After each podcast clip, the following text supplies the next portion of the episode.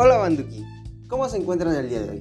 Espero que bien. Les damos la bienvenida a este su podcast Charla Pipiris Nice.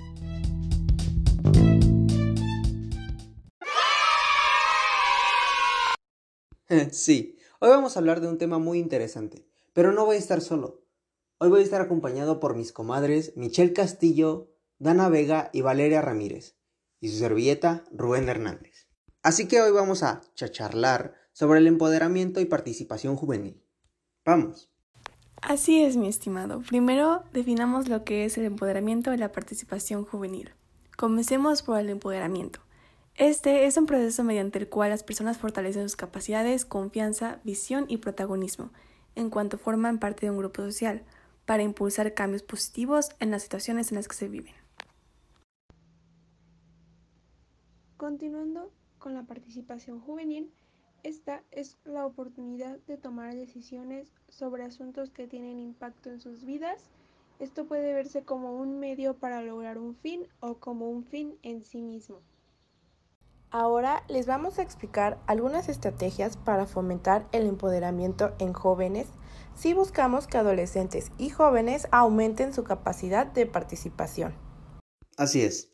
Bueno, para esto necesitamos promover diferentes estrategias con el objetivo de mejorar y o fortalecer la socialización, generando un sistema de apoyo básico, con espacios de orientación y capacitación en diferentes áreas de formación y oportunidades desde el punto de vista social, cultural y educativo.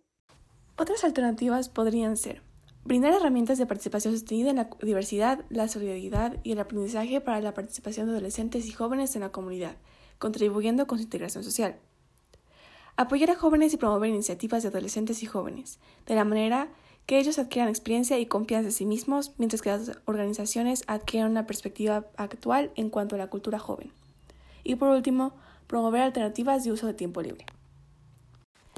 Las mencionadas son algunas propuestas que presidentes como Broile Mónica Herba, de la Sociedad Argentina de Salud Integral de Adolescentes, ha utilizado para mejorar el liderazgo en jóvenes adolescentes y jóvenes adultos. Pero, ¿saben?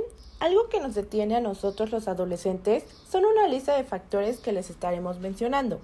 Uno de los principales factores son los prejuicios, porque al ser adolescente uno tiende a importarle más las opiniones de los demás que su propia opinión. Los prejuicios y las expectativas entre adolescentes hacen que el empoderamiento en estos sea un poco más complicado.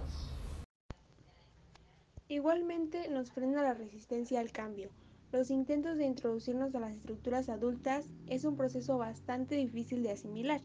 Nosotros los jóvenes adolescentes, al comenzar por esta etapa, somos propensos a querer madurar más rápido, por lo que es más probable que haya un poco de contrariedad en el tema. Existe cierto dilema entre la idea de todavía soy un niño, pero me tratan como adulto, y por qué me tratan como un niño si ya estoy grande. Sí, poca seriedad en los compromisos asumidos por parte de los profesionales coordinadores y de los mismos adolescentes. El ambiente de trabajo lo es todo. Estar cómodo y conocerse entre compañeros es indispensable para hacer que las actividades funcionen, ¿no creen? Pero a veces los adolescentes no son tan animados como lo sería un niño ni tan serios como para ser un adulto. Hay que saber lo que los adolescentes están dispuestos a hacer para conocer límites y que al momento de hacer las actividades no suceda que un integrante se desanime o no haga nada y se lleve el ambiente del equipo entero. Bueno, en conclusión, nosotros opinamos como adolescentes que se deberían de crear instituciones u organizaciones que estén aliadas a las escuelas para la creación de proyectos que tengan que ver con la expresión de nuestra opinión de acuerdo a diferentes temas que se nos presentan hoy en la sociedad en donde podamos participar diferentes adolescentes, ya sea de diferentes escuelas y hasta diferentes lugares. Bueno amigos, eso sería todo por este día. Esperemos que les haya gustado el tema tan interesante del que hablamos mis compañeras y yo y les deseamos un gran, gran día. Muchas gracias y cuídense mucho.